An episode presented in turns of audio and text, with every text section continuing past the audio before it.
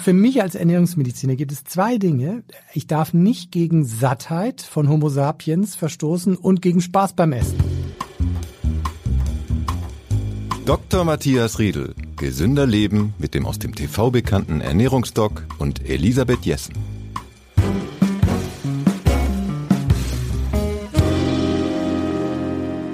Wir wollen in diesem Podcast über gesundes Essen sprechen. Hier im Studio ist wieder der Ernährungsdoc Dr. Matthias Riedel. Er ist Internist, Ernährungsmediziner und Diabetologe und Geschäftsführer des Medikum Hamburg. Er hat auch die App My Food Doctor entwickelt und ist einer der ersten deutschen Lehrbeauftragten für Ernährungsmedizin. Herr Riedel, wir wollen heute über das 2080-Prinzip sprechen und geben sozusagen einen kleinen Kurs im, zum 2080-Prinzip. Herzlich willkommen. Ja, vielen Dank für die Einladung. 2080, das klingt schwer nach Verzicht. Und ähm, wir sprechen aber heute darum, was diese 20 Prozent sind, was diese 80 Prozent sind und was man damit bewirken kann. Erklären Sie uns mal, was das Prinzip bedeutet. Ja, das Abnehmen nach dem 2080-Prinzip klingt jetzt erstmal wie eine Formel. Und das ist es auch. Es ist sozusagen die Erfolgsformel, um sein Verhalten richtig zu ändern. Und zwar erfolgreich zu ändern. Äh, da muss man vielleicht einmal davor schicken, dass unsere Psyche auf Spaß ausgelegt ist. Also ich, ich vor allem beim Essen, das kann ja, ich nur unterschreiben. Genau. Und für mich als Ernährungsmediziner gibt es zwei Dinge. Ich darf nicht gegen Sattheit von Homo sapiens verstoßen und gegen Spaß beim Essen. Das sind die beiden Dinge. Wenn Homo sapiens nicht satt und, und zufrieden ist und es nicht Spaß gemacht hat, dann ist er nicht mehr dabei. Und daraus ergibt sich ganz klar, die Diäten der Vergangenheit, die erfüllen beides nicht. Also bestes Beispiel ist ja FDH. FDH macht keinen Spaß und macht auch nicht satt. Und das macht man mal und dann macht man es nicht mehr. Also das gilt ja auch für alle anderen Diäten. Mm. Und das sind restriktive, also stark einschränkende Diäten und solche Veränderungen, die sind tatsächlich erfolglos. Jojo-Effekt inklusive, das weiß jeder heutzutage. Aber wie man es richtig macht, das hat sich noch nicht so rumgesprochen. Und äh, das erklärt eben äh, das 2080-Prinzip. Und 2080-Prinzip sagt einfach, wenn du deine Fehler analysierst und von diesen Fehlern maximal 20 Prozent verbesserst, dann hast du damit maximalen Erfolg, also 80 oder noch mehr Prozent Erfolg aber du hast nur ganz wenig geändert. Das ist beruhigend, dass ich nicht 80 Prozent verändern ja. muss, sondern 20. Genau, das wäre tatsächlich 80 Prozent, das wäre eine Diät, ja. Da wäre ich wieder dabei, dass es einfach nur scheitern kann. G genau, genau. Und das, äh, aber viele denken noch in diesen Mustern und sagen, Moment, also Medikamente müssen bitter sein, Diäten müssen einschneiden sein, ich muss das spüren. Mhm. Ich hatte einmal so einen so ein ITler, die sind ja sehr rational, nicht? Dem habe ich erklärt, warum Diäten nicht funktionieren und er hatte viermal hintereinander die Kohlsuppendiät gemacht. Das ist immer noch Deutschlands Renner Nummer eins. Und er hat damit abgenommen. Und er hat damit aber auch danach wieder zugenommen. Jojo-Effekt. Mhm. Das hat er alles erfahren. Es war ein ganz schlauer Mensch. Und dann habe ich ihm aber erzählt, wie das geht, nach dem 2080-Prinzip, wie wir vorgehen, was ich jetzt gleich auch nochmal sagen werde. Mhm.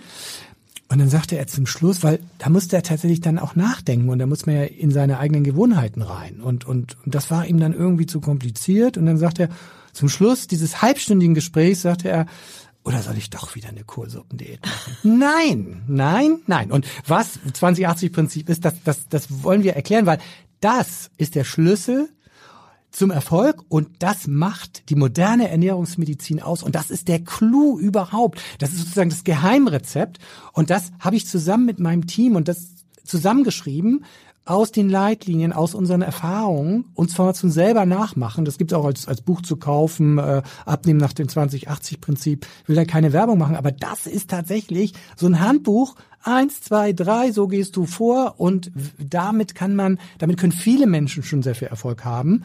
Und für alle, die jetzt nicht sofort den Buchladen stürmen, um das Buch zu kaufen und eine Anleitung zu haben, wollen wir das aber gerne jetzt in dieser genau. Folge machen. Richtig.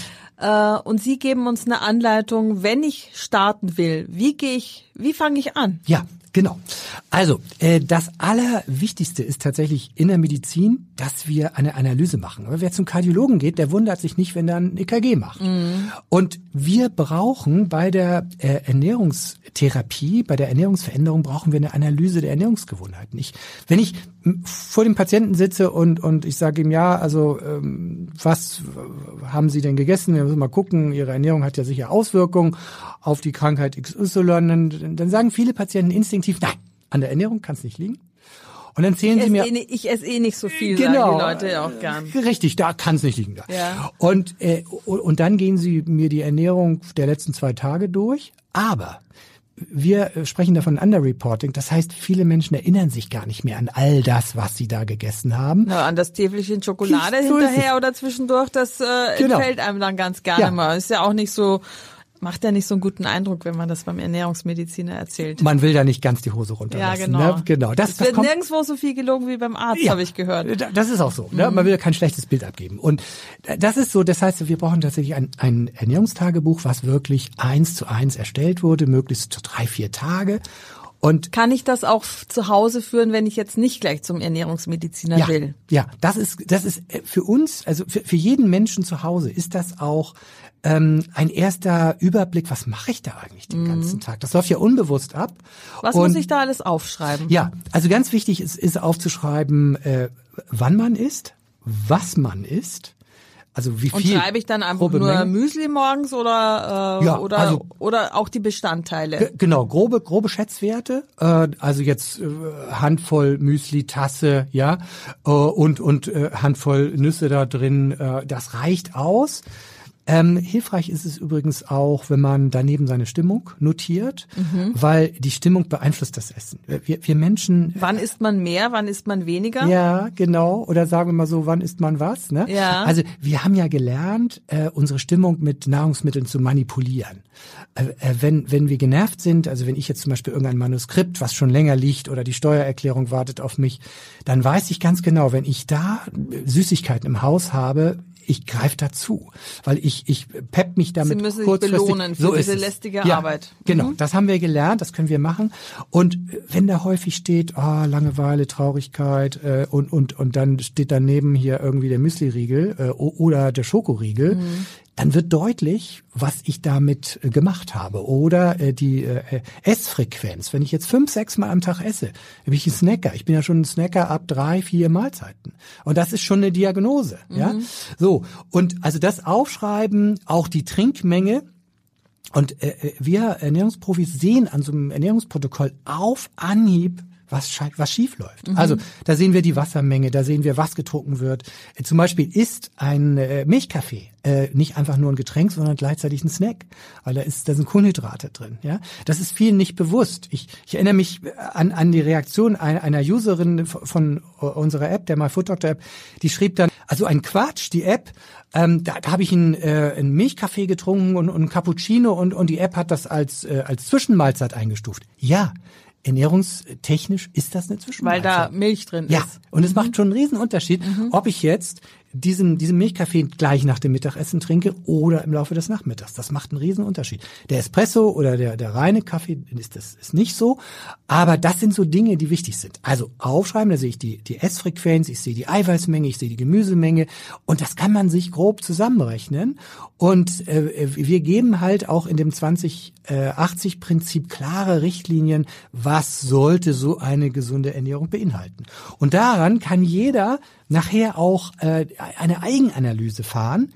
Und äh, da kommt dann raus, es sind ja, wir machen zwar alle andere Fehler, aber es gibt sozusagen die. Was gibt denn so die, die Hauptfehler? Ja, Können Sie die mal vielleicht äh, zusammenfassen? So die, die, die Top 5 oder ja, so. Ja, zum ne? Beispiel.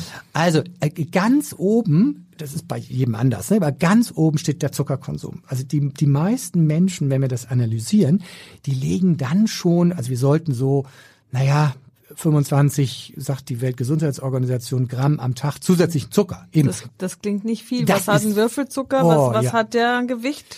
Äh, da darf ich nicht viel von essen. Nee, also genau. eine Cola ist eigentlich schon mal nicht drin. Eine Cola, dann sind wir schon drüber. Ja. ja mit einer Cola-Dose sind wir schon drüber. Und das, das betrifft eben dann die Limonade, das betrifft auch äh, Fruchtsäfte, Fertigprodukte oder selber zugesetzter Zucker. Mhm. Und ganz schnell drin. Also die deutschen Fachgesellschaften sagen, naja, 50 Gramm geht auch noch, aber viele liegen bei 100 und 150. Weil Und- in vielen Produkten ist der Zucker ja versteckt. Also wenn ich den mit einem Löffel in meinen Kaffee oder Tee rein äh, kippe, dann sehe ich ja, was ich Ja. benutze, aber die versteckten Zucker Genau. sind wahrscheinlich kritisch. Die versteckten, also die AOK hat mal die Kindercerealien, die man so fertig kaufen kann, untersucht und da waren 99 Prozent maßlos überzuckert. Also Fertigprodukte sind ein, ein, ein großes Ärgernis dabei, also diese Zuckermenge ist, sagen wir mal, äh, eine der wichtigsten. Dann Ja. eine zu geringe Gemüsemenge, äh, unter 500 Gramm ist zu wenig. Ich bin aber schon froh, wenn die Leute... 500 Gramm in der Woche am Ähm, Tag. Am Tag. Am Tag. Am Tag, ja, ja, Ja. Am, am Tag. Das ist schon die Menge.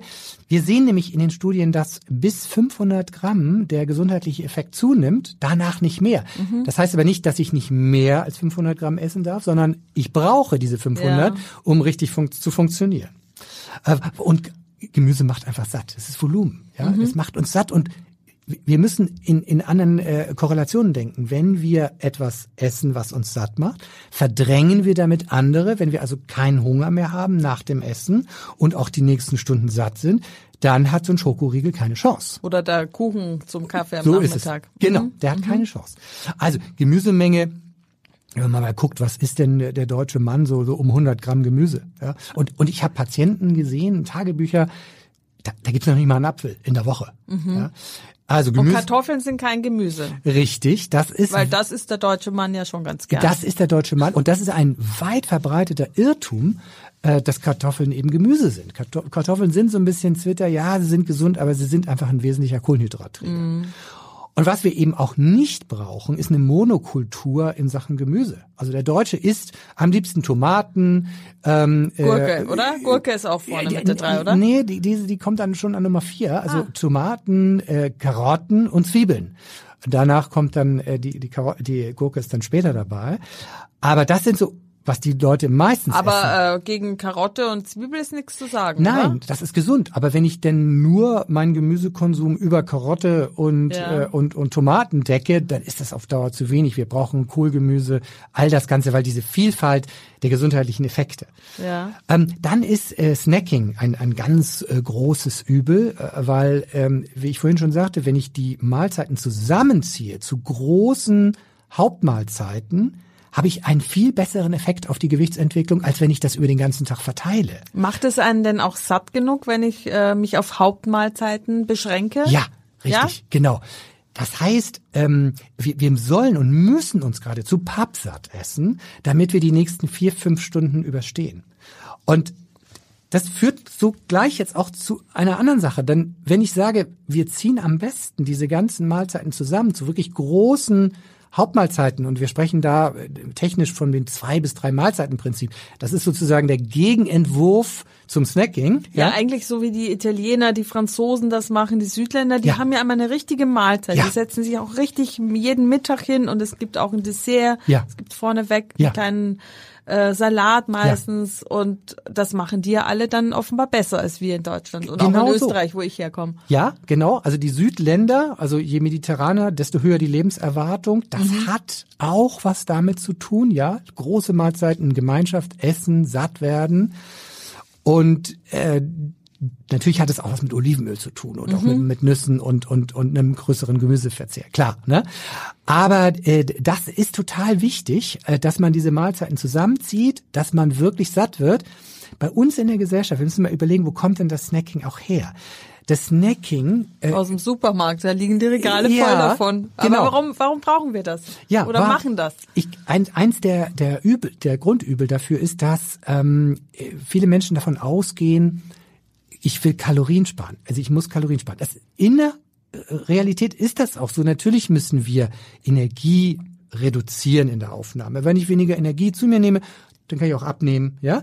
Aber wenn ich jetzt das zum Dogma mache, das heißt, ich versuche jetzt nur noch etwas zu essen, was wenig Kalorien enthält, dann fange ich mit der Kalorienzählerei an, macht gar keinen Spaß und jedes Lebensmittel hat seine ganz spezielle Kalorienzahl.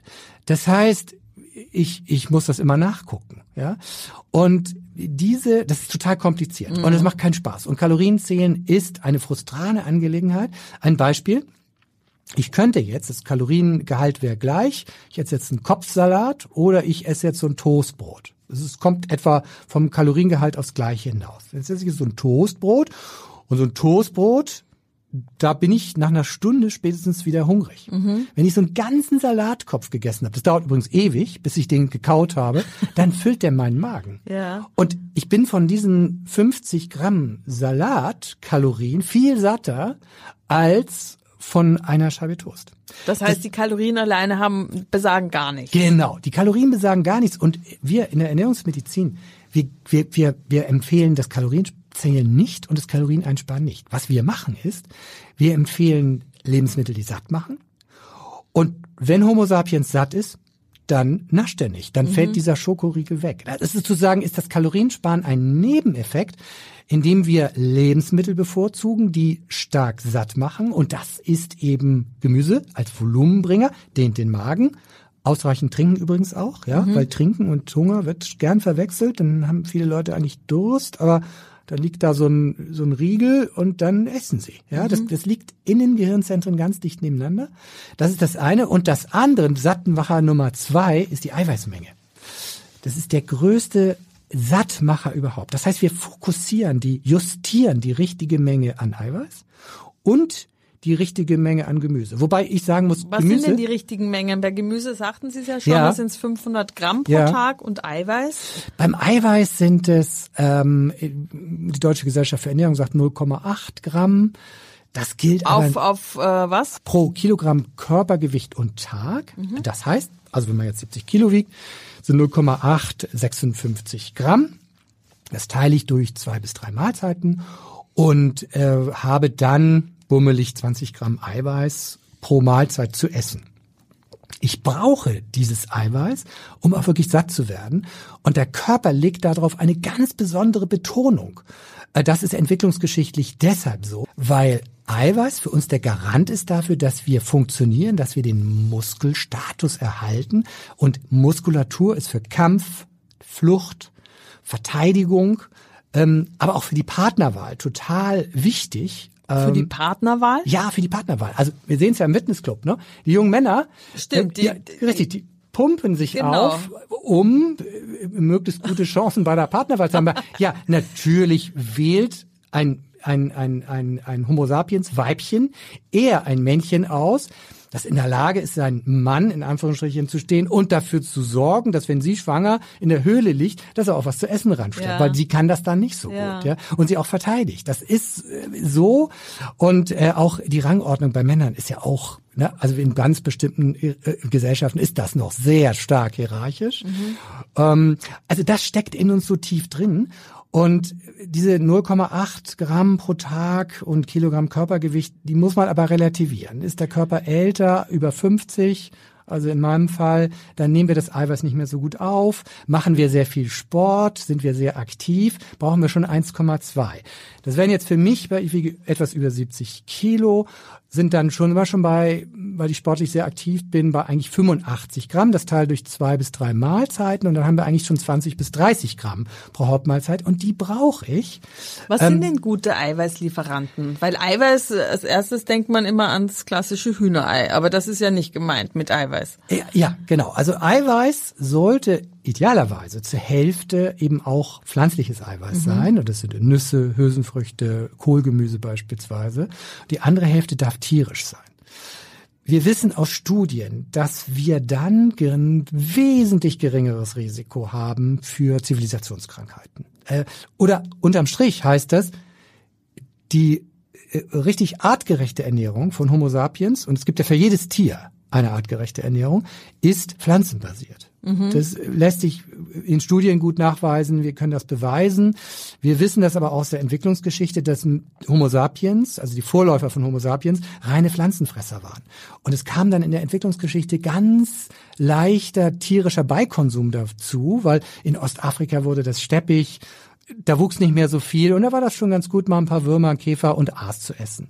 Das hat äh, Homo sapiens gefördert, hat das Gehirn übrigens durch diese Spurenelemente viel intelligenter gemacht. Das hat unsere Entwicklung gefördert. Mhm. Und wenn wir gucken auch, viele Naturvölker, die ernähren sich noch genauso, ja, und die haben alle die Zivilisationskrankheiten gar nicht. Die haben, die haben keinen Diabetes Typ 2. äh, die, die, die haben keine Darmentzündung. Das ist also so eine, eine, eine keine Colitis. Das gibt's mhm. da nicht. Ja, viele Krankheiten haben die nicht. Und dieses pflanzenbasierte, ballaststoffreiche ist für uns sozusagen das A und O. Wir müssen aufpassen, dass wir nicht zu viel tierisches Eiweiß essen. Wir müssen nicht zu viel Milchprodukte essen. Und wer sich also an dieser plant-based Ernährung äh, orientiert, der läuft am besten.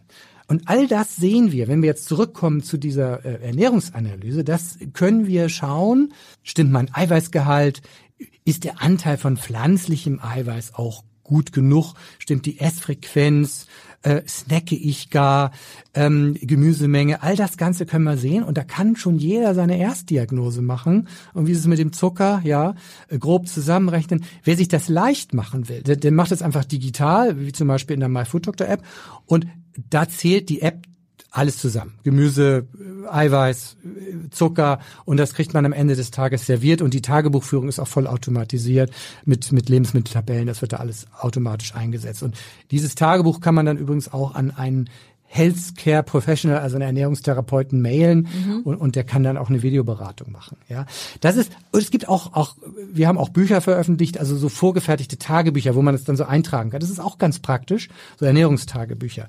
Also wenn jetzt wenn jetzt Hörer feststellen, oder oh, erkenne ich mich jetzt leider sehr gut wieder, ich benutze zu viel Zucker, ich esse zu wenig Gemüse, mein Eiweißkonsum habe ich auch nicht so genau ja. im Blick.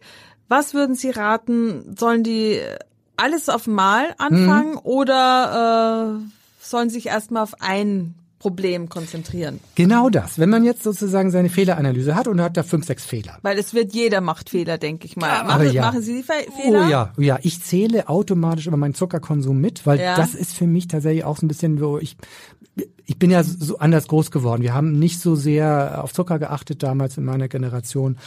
Und ich weiß auch, dass ich in, in schlechten psychischen Situationen anfällig bin für mhm. die Manipulation mit, mit Süßwaren. Ich zähle das immer mit, weil ich das total wichtig finde. Ich zähle auch meinen Gemüsekonsum mit äh, und ja. auch Eiweißmenge eigentlich auch. Also das läuft bei mir automatisch. Gut, also Sie wollten ja sagen, was äh, ich genau. habe Sie unterbrochen. Äh. Richtig. Also wenn der alte Reflex, der bei vielen drin steckt, das heißt, ich sehe die Fehler, ich ändere sie alle. Ja. Es muss wehtun, es muss radikal sein, ich möchte schnell einen Erfolg haben. Genau. Und das wäre dann wieder eine Diät. Also, äh, jetzt sollte jeder, wenn er die Fehleranalyse sieht, und da greift das 2080-Prinzip. Das heißt, bei diesen Fehlern einen Fehler raussuchen, der für mich machbar erscheint und äh, den ich auch bereit bin umzusetzen. So. Und vielleicht ist das jetzt der Zuckerkonsum. Das ist eigentlich immer ein guter Start. Ja. Und dann zwei, drei Monate versuchen, mit dem Zuckerkonsum runterzukommen. Das müsste ja schon Effekt zeigen, ja, oder? Ja, das Im Gewicht, aber wahrscheinlich auch im Wohlbefinden. So, genau. Viele merken das, dass sie sich wesentlich wohler damit fühlen, äh, konzentrierter auch. Also äh, in meiner Generation hat man ja noch zur, zur Prüfung dann so Traubenzucker empfohlen. Das hatten dann viele auf dem, beim Examen auf dem Tisch liegen. Mhm. Das ist alles Bullshit, weil dieser Traubenzucker, der macht so einen kurzen Kick nach oben und dann saust der Blutzucker wieder nach unten und dann sind wir danach wieder umso unkonzentrierter. Wir brauchen eine gleichmäßige Versorgung. Aber viele merken, oh, das Gewicht purzelt, es geht mir besser mhm. und ich gewöhne mich langsam an weniger Zucker und ich finde plötzlich so eine Nuss-Nougat-Creme und eine billige Schokolade grässlich süß. Und dann ist man damit am Ziel und dann geht's an den nächsten Fehler. Und für den, der also viel Zucker gegessen hat, für den ist das manchmal schon minus fünf Kilo. Und äh, auf diesem Weg äh, kommen wir viel besser zum Ziel, weil Homo sapiens mag überhaupt keine Eingriffe in die liebgewonnene hedonistische Ernährungsweise. Nee, Elisabeth Jessen mag das auch nicht. Nee, ich mag das auch nicht. Genau. Und aber so mit diesen kleinen Schritten kommen wir viel weiter. Und da gibt's auch eine super Studie von der von der Stanford University, die die spricht von äh, kleinen Schritten, Tiny Habits, äh, und die sagen, wann immer man sein Verhalten verändern will, egal was, was man für eine Marotte hat, sind die kleinen Schritte die besseren und die äh, zeigen dann auch besseren Erfolg. Und das will auch das 2080-Prinzip. Und dann geht's an den nächsten Fehler und den nächsten und den nächsten und irgendwann habe ich dann den Gemüsekonsum justiert, die Eiweißmenge justiert und esse mehr Pflanzen und das geht Stück für Stück. Und was die Leute dann sagen, ist ähm, komisch. Ich habe eigentlich gar nicht viel geändert. Und das ist das 2080-Prinzip, ja, gar nicht viel ändert. Und ich habe so viel erreicht. Und Patienten sagen mir, also ich bin eigentlich wegen Migräne gekommen äh, und äh, ich habe hier drei, vier Kilo abgenommen. Wollte ich gar nicht, aber toll, mhm. das war gar nicht meine Absicht. Und wann immer wir die Ernährung anfassen, und sie eher Richtung artgerechte Basisernährung bringen, also was für uns gesund ist, nehmen die Leute automatisch ab, sind fitter. Und diesen Effekt, den setzen wir auch bei der Betreuung unserer Olympioniken ein. Wir betreuen ja auch den Olympiastützpunkt Hamburg-Schleswig-Holstein äh, bei uns im Medikum Hamburg. Und da ist das der gleiche Effekt, weil die müssen mental leistungsbereit sein. Die müssen richtig gut drauf Aber sein. Aber die sind ohnehin die sehr sind, ja, äh, willensstark, die oder? Sind, die sind ohnehin willensstark, ja. aber da kommt noch mal was drauf und die körperliche Leistungsfähigkeit, die steigt dann auch und das sind dann drei Zehntel Sekunden und äh, und das merkt man und dann ist das vielleicht noch mal ein halbes Kilo Bauchfett weniger und dann springt so eine Volleyballspielerin plötzlich drei Zentimeter höher. Ja, und das ist und das dann, macht einen Unterschied. Das macht den Unterschied, ja. genau. Und für uns Otto Normalverbraucher ist es einfach so, wir, wir sind fitter. Ja, das, das ist so körperlich wie geistig. Jetzt ähm, wollen wir natürlich einen langfristigen Effekt sehen. Sie sehen Ihre Patienten sicher über längere Zeit. Wie stellen Sie fest, ob Ihre Ernährungstherapie, diese Veränderungen, ob die nachhaltig sinnvoll, nee, nicht sinnvoll, sondern äh, nachhaltig wirksam sind. Das wollte ich sagen, wirksam. Weil irgendwann ähm, gehen die ja wieder. Ja, also äh, wer wer richtig viel Übergewicht hat, äh, der kommt auch manchmal wieder. Also es gibt mhm. einige, die sagen, also ich bin da jetzt durch, ich habe es geschafft, ich bin ähm, äh, habe jetzt mein mein Zielgewicht. Ich erinnere mich an an einen äh, Patienten und das ist tatsächlich äh, ein, ein Fanal, wenn man sieht, was der geschafft hat. Also der hat 260 Kilo gewogen, äh, saß im Elektrorollstuhl und wollte seinen Magen nicht operieren lassen. Der hatte also alles an Zivilisationskrankheiten, vom Diabetes Typ 2, Bluthochdruck, alles, ja. Viel Insulin bis zum Abwenken, eine mordsschlechte Blutzuckereinstellung. Und der hat sich ja nicht operieren lassen. Und man weiß ganz genau, in so einem Elektrorollstuhl mit dem Gewicht überlebt man ja, vielleicht fünf Jahre. Ist ihm auch klar geworden. Und dann hatte der auch die NDR-Ernährungsdocs gesehen und hat gesagt, okay, also das, was die da machen, das könnte ich doch auch. Und es war für ihn plötzlich machbar. Und das hat bei ihm so etwas, diese Machbarkeit und diese Umsetzbarkeit auf ihn, das hat für ihn seine Selbstheilung aktiviert und gesagt, ich will das. Ich will das und er hat dann tatsächlich nach dem 2080-Prinzip in zwei Jahren, und das ist wirklich enorm, und das ist wirklich, das ist Rekord, ja, ähm, bis auf 90 Kilo runter, Elektrorollstuhl weg, Diabetes weg, Bluthochdruck weg, erhöhte Blutfette weg, Gicht weg, alles weg. Der hat jetzt einen Blutzucker-Langzeitwert wie ich mit 5,3 und das hat er natürlich. Das ist aber schon beeindruckend, das ist oder? ja. Also der muss ja. unglaublich willensstark sein, dieser Patient. Das ist es aber mit dieser Methode, mit, mit nicht zu viel auf einmal, mhm. individuell angepasst. Und das ist eben das Wichtige. Kein Korsett, Diäten sind Zwangsjacken. Tja, die kann man mal tragen, um Aber ruhiger will zu man werden. Auch schnell wieder loswerden. Richtig, genau so ist das. zieht man sich auch nicht gern wieder freiwillig so schnell wieder an. Genau so ist es, genau. Und und und äh, das 2080-Prinzip, die Umstellung der Ernährungsgewohnheiten nach 2080-Prinzip ist also flexibel, nicht rigide und richtet sich nach den individuellen Bedürfnissen. Und es bleibt eben 80 Prozent der Ernährungsgewohnheiten bestehen. Das, was, was uns ausmacht, das ist unsere Persönlichkeit. Wir sind ja kulturell, gesellschaftlich, regional geprägt. Ich bin Schleswig-Holsteiner und da habe ich schon meine Prägung mitgekriegt. Und, äh, und das belassen wir. Also wer äh, Homo sapiens in seine Ernährungsgewohnheiten lässt und nur das Wichtigste, die wichtigsten mit dem längsten und besten Hebel bearbeitet, der hat den größten Erfolg. Eins ist mir aber auch noch wichtig zu sagen. Viele Menschen, auch gerade mit Übergewicht, äh, die ähm, meinen, es müsse irgendwie an den Hormonen liegen. Und, und dann rennen die Menschen haufenweise zum Endokrinologen, zum Hormonarzt gerade gestern mit einem gesprochen und er sagte, mein Tag besteht aus, habe ich hormonelle Gründe, dass ich nicht abnehme. Und dann machen die eine teure Latte mit Laborwerten, die kostet an die 1000 Euro. Das wird anstandslos bezahlt und das Ergebnis ist in 99 Prozent der Fälle nein. Es hat keine hormonellen Ursachen. Es ist eher die Ausnahme. Was viel wichtiger aber ist, weshalb Menschen schlecht abnehmen, äh, das können natürlich manchmal eine Schilddrüsenfunktionsstörung sein. Das ist aber, kann man, kann der Hausarzt machen. Da muss man nicht zum mhm. Hormonarzt. Aber mit, es gibt Medikamente, die das Abnehmen erschweren. Zum Beispiel Cortison, Insulin beispielsweise. Das ist ein super Dickmacher. Und dann muss man von dem Insulin weg. Dafür gibt es auch super Alternativen. Aber auch Schlafstörungen zum Beispiel. Schlafstörungen können unseren Appetit enorm befeuern. Und mit Schlafstörungen nimmt man schlechter ab. Depression. Das heißt, wenn ich schlecht schlafe, habe ich mehr Hunger? Ja, ganz genau, genau. Oder auch ganz banal. Eine Parodontitis zum Beispiel, die ist vergesellschaftet mit mehr Gewicht. Das heißt, Parodontitis macht mehr Appetit, erhöht das Gewicht, erhöht das Risiko für Zivilisationskrankheiten. Das heißt, dann muss ich parallel auch entweder zum Psychiater, wenn ich eine Depression habe, oder zum Zahnarzt, wenn ich eine Parodontitis habe. Und diese Dinge, das sind, ist auch in den Leitlinien vorgeschrieben. Das habe ich auch in diesem Abnehmen nach dem 2080-Prinzip da drin. Das ist eine Checkliste, wo jeder gucken kann, ah, trifft das für mich zu oder nicht. Und Checklistenmedizin in dem Sinne, das erleichtert das. Aber wer damit Erfolg hat, ist gut. Aber wer nicht genug Erfolg hat, der braucht einfach Profi-Unterstützung.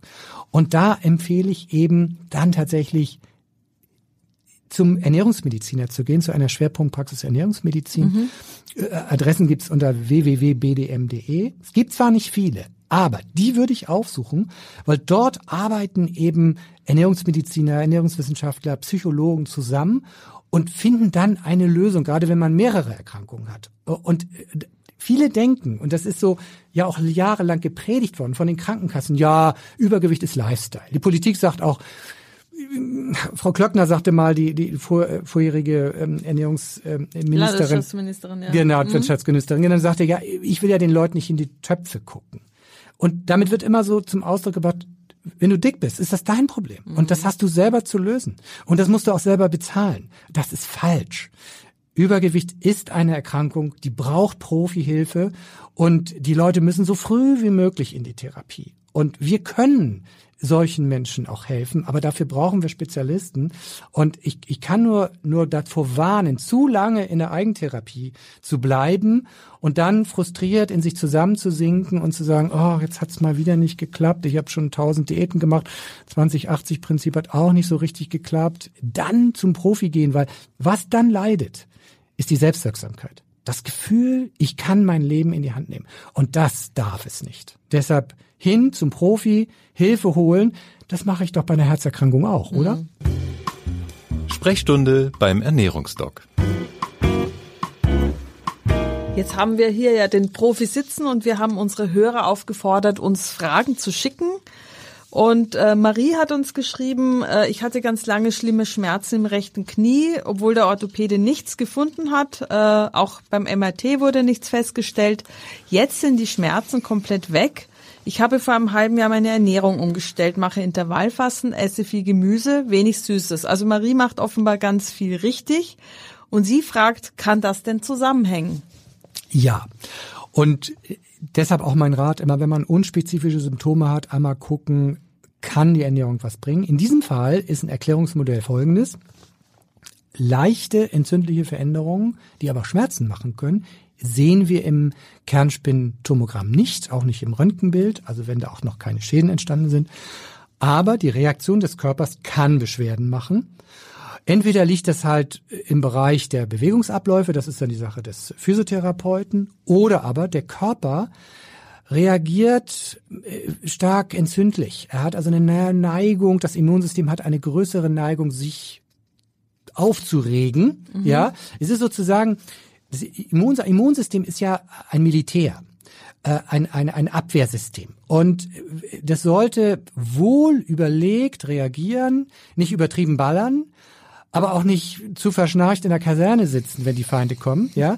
Und es kann sein, dass die, diese, das nennen wir dann stille Entzündung, wenn die ja. zunimmt, dann kann es sein, dass dieses Militär schießwütig wird und um sich herum ballert und auch eigenes Gewebe angreift. Im Extremfall ist das dann keine stille Entzündung mehr, sondern tatsächlich eine richtige sichtbare Rötung und, und Schwellung wie wir das bei Rheuma haben beispielsweise. Aber mit der Ernährung, mit äh, Ernährungsumstellung, mit antientzündlicher Ernährung kann ich sozusagen das Heer wieder in die Kaserne zurückholen und auf normales Maß dämmen. Und das kann hier tatsächlich ein Erklärungsgrund mhm. sein. Äh, Jenny hat uns geschrieben, ähm, sie isst gerne Getreideflocken und will jetzt wissen, ob Dinkelkleie genauso gesund ist wie Haferkleie. Und sie fragt, ob, ob sie damit ihren Cholesterinspiegel senken kann. Ja, tolle Frage. Ähm, beides ist natürlich mega gesund und äh, Ernährungsmediziner setzen Lebensmittel wie Medikamente ein. Und äh, die äh, Dinkelkleie oder Haferkleie, das sind für uns tatsächlich Medikamente mit einer richtigen Wirkung. Und wie das bei Medikamenten so ist, sie haben halt unterschiedliche Eigenschaften. Bei Ballaststoffgehalt ist, ist bei beiden gleich. Also sind super Ballaststofflieferanten, so, so um 45 Prozent. Das heißt, die Hälfte dieser Kleie sind tatsächlich für uns so wertvolle Ballaststoffe. Die Deutschen nehmen im Wesentlichen viel zu wenig Ballaststoffe zu sich. Und äh, deshalb ist das auch mit eine der Ursache für Zivilisationskrankheiten. Aber zurück zu den Unterschieden. Die Dinkelkleie enthält etwas weniger Protein, also 16 und, und Haferkleie sind so fast 20. Das heißt, wenn ich den Proteinanteil nutzen will zur Sättigung und ich meinen Pflanzenanteil in den Proteinen boostern will, dann nehme ich eher die äh, Haferkleie und ähm, bei den Kohlenhydraten ist das auch nochmal unterschiedlich. Die Dinkelkleie enthält wesentlich weniger Kohlenhydrate, also eher 17 Gramm, 17, 18 Gramm. Das wäre für Low Carb gut. Haferkleie hat mehr, äh, doppelt so viel äh, ähm, Kohlenhydrate. Das wäre dann, wenn ich Low Carb essen will, nicht so gut. Und unterm Strich ist die Dinkelkleie natürlich auch damit etwas kalorienärmer. Ja. Ähm, aber sie ist halt auch gut verträglich. Also muss man gucken, was man besser verträgt. Also wenn ich ein bisschen mehr ähm, Eiweiß betonen will, ist die Haferkleie besser. Ähm, äh, will ich Low Carb, äh, ist die Dinkelkleie besser. Und Cholesterinspiegel, welchen Einfluss hat das? Ja, das würde ich bei äh, der Haferkleie, das ist bei beiden gut, ja, mhm. vielleicht ein bisschen mehr bei der Haferkleie. Vielen Dank. Ja, liebe Hörer, wenn Sie Fragen haben an den Ernährungsdoc, dann äh, schreiben Sie mir bitte eine E-Mail an elisabeth.jessen.funkemedien.de mit dem Stichwort Podcast und Herr Riedel wird sie in der nächsten Folge beantworten. Und Herr Riedel, ich danke Ihnen vielmals für Ihre Ausführungen und Ihren Kurs zu 2080 und äh, liebe Hörer, bis wir uns wieder hören, tun Sie etwas für Ihre Gesundheit. Und das bitte in kleinen Schritten und am besten nach dem 2018-Prinzip, nach vorheriger Analyse. Und dann werden Sie auch Erfolg haben. Bis dann. Tschüss. Bis dann. Tschüss. Wenn ihr noch mehr rund um gesunde Ernährung erfahren wollt, dann folgt mir auf Insta oder Facebook at Dr. Matthias Riedel oder abonniert den Newsletter auf myfooddoctor.de. Die nächste Folge vom Ernährungsdoc hören Sie am Montag in zwei Wochen.